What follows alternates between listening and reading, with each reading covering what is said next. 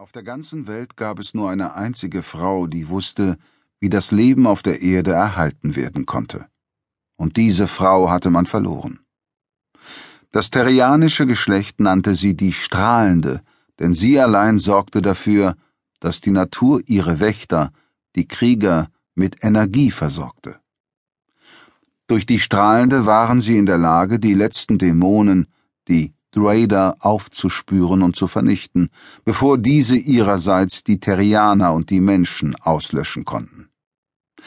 Im Gegenzug schützten die Krieger die Strahlende mit ihrem Leben.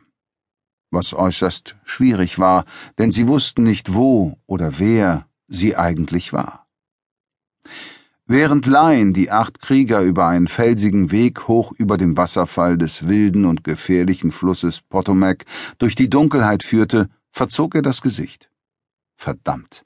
Sie hatten vielleicht sogar zwei Strahlende verloren. Die alte war tot und die neue, von der Gottheit zur Nachfolgerin auserkoren, hatte sich bislang noch nicht gezeigt. Und die Lage verschlechterte sich zusehends. Lion war nur mit einem Seidenhemd und Jeans bekleidet und spürte den kalten Felsen unter seinen nackten Fußsohlen, als er den Weg verließ, um den Stein der Göttin zu erreichen. Für den Fall, dass die Drader angriffen, hielt er in jeder Hand ein Stilett bereit. Die Wasseroberfläche unter ihm wurde vom Vollmond angestrahlt, der die ganze Nacht erhellte. Was zum Teufel tun wir denn um drei Uhr morgens hier? Wie üblich klang Jack gereizt. Lion grollte tief in seiner Kehle. Es war das wütende Grollen des gereizten Löwen, der jederzeit in ihm lauerte. Jack hatte nicht viel für die anderen übrig, was allerdings auf Gegenseitigkeit beruhte. Lion wandte sich dem Krieger zu und registrierte sofort den wohlbekannten, streitlustigen Ausdruck in Jacks Augen sowie das höhnische Lächeln, das um seine Lippen spielte. Mit den Tarnhosen und dem armeegrünen T-Shirt nahm Jack seine Rolle als Krieger manchmal etwas zu wörtlich. Keiner von ihnen hatte auch nur einen einzigen Tag in der Armee der Vereinigten Staaten gedient. Es war ein ungeschriebenes Gesetz unter den Kriegern, sich aus allen menschlichen Angelegenheiten herauszuhalten. Hat dir der Löwe die Sprache geraubt, Kätzchen? hakte Jack nach. Was glaubst du denn, was wir hier um diese Uhrzeit tun? Wir speichern Kraft für unsere Tiere. Er sprang auf den Pfad hinunter, den er schon gesucht hatte. Jack folgte dicht hinter ihm. Du schleppst uns also mitten in der Nacht hierher, nur weil du, der große Anführer, versagt hast? Lions Selbstkontrolle wurde bis aufs äußerste strapaziert, da ihn seine tierischen Instinkte heftig drängten, diesem Idioten die Gurgel zu zerfetzen. Aufgrund der zunehmend kritischen Lage war er selbst gereizt und verlor allmählich die Selbstbeherrschung. Seine Fingerspitzen brannten, dann schossen seine Krallen hervor. Mit einem Knurren nahm er beide Messer in eine Hand, drehte sich herum, schleuderte Jack mit der freien Hand gegen einen Felsen und grub die Klauen in seinen Hals. Eine Blutspur rann Jacks Hals hinunter, doch aus seinen Augen sprach keine Angst, sondern lediglich ein Anflug von Schadenfreude, das er Lion hatte so weit bringen können. Selbst wenn Lion die Kontrolle vollkommen verlieren sollte, konnte er Jack doch nicht wirklich etwas antun. Körperlich waren sie einander durchaus gewachsen. Gestaltwandler waren nicht so empfindlich.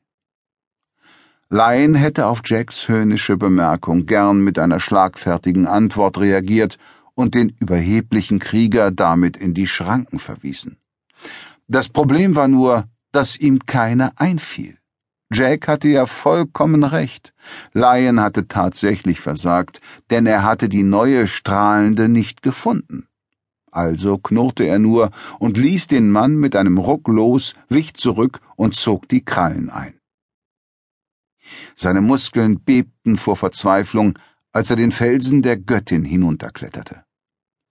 Wenige Monate nach dem Tod der alten Strahlenden sollte eine terrianische Frau mit dem Abdruck einer Klaue auf der Brust erwachen.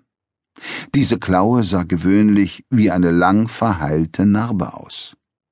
Dies galt als das Zeichen der Auserwählten. Es war Lions Aufgabe, sie zu suchen, zu finden und die Macht auf sie zu übertragen, damit alle Krieger neue Kraft erhielten.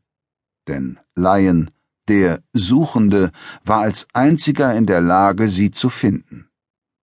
Da er wusste, dass sie nicht sofort gezeichnet wurde, hatte er zunächst noch gewartet.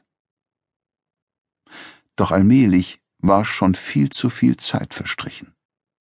Allein mit seinen menschlichen Sinnen konnte er sie nicht aufspüren, seine Kraft aber war so geschwächt, dass er nicht mehr an die in seinem Inneren verborgene, eigentliche Stärke herankam, das Vermögen des wilden Tieres, das in ihm schlummerte. Bevor keine neue Strahlende auf dem Thron saß, die sie mit frischer Kraft versorgen konnte, verloren die Krieger, die Wächter des terrianischen Geschlechts und damit die letzten wahren Gestaltwandler, täglich weiter an Energie. Abgesehen davon, dass sie gelegentlich ihre Krallen ausfuhren oder die Zähne bleckten, hatten sie außerdem ihre Fähigkeit verloren, die Gestalt zu wandeln. Und mit jedem neuen Sonnenaufgang war Lion immer weniger in der Lage, die ersehnte Frau zu finden. Die heutige Nacht war seine letzte Chance dazu. Viper gesellte sich zu ihnen. Das blasse Mondlicht spiegelte sich auf seiner Glatze und dem Silberring in seinem rechten Ohrläppchen. Was meinst du? Sollen wir ein Lagerfeuer machen und S'mores rösten, während wir warten? Wir könnten den Kerl zurück zum Haus schicken, damit er Marshmallows, Cracker und diese kleinen Schokoladenplättchen holt. Mitleidig musterte Lion den Mann. Du bist doch ein Idiot, Weib. Tees kurze blonde Haare glänzten im Mondlicht, als er kumpelhaft und auf die unbefangene Art der meisten Gestaltwandler den Arm um Weibs Schultern legte. Lion hatte diese Unbefangenheit noch nie verstanden. Bringen wir es also hinter uns. Müssen wir wirklich bluten? Fox hatte rote Wuschelhaare, eine helle Haut und Sommersprossen. Der jüngste der Krieger besaß erstaunlich viel Kraft und verhieß Großes, falls er jemals wirklich erwachsen werden sollte. Lion sah ihn an. Ich hatte dir doch gesagt, du solltest die Klinge des Rituals mitbringen. Hast du das vergessen? Nein, aber ich dachte, wir bilden den Kreis der Krieger und bündeln unsere Energie. Das Ritual verlangt nun einmal, dass wir bluten. Schöner Mist, bemerkte Viper gedehnt und zog an seinem Ohrring, während T seinen Arm von ihm löste. Ich würde lieber ein paar Lagerfeuerlieder singen. Halt die Klappe, Viper, zischte Jack. Lion klatschte in die Hände. Fangen wir an. Seine Hände waren feucht und seine Nackenmuskeln verspannten sich, als er inständig hoffte, dass sie noch über ausreichend Kraft verfügten, um das Ritual durchführen zu können.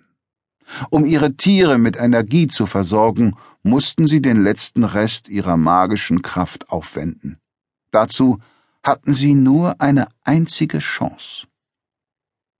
Lion steckte die Messer in die Tasche denn innerhalb des magischen Kreises konnten ihnen die Dwader nichts anhaben. Dann zog er das Hemd über den Kopf und warf es auf den Felsen. Die kühle Frühling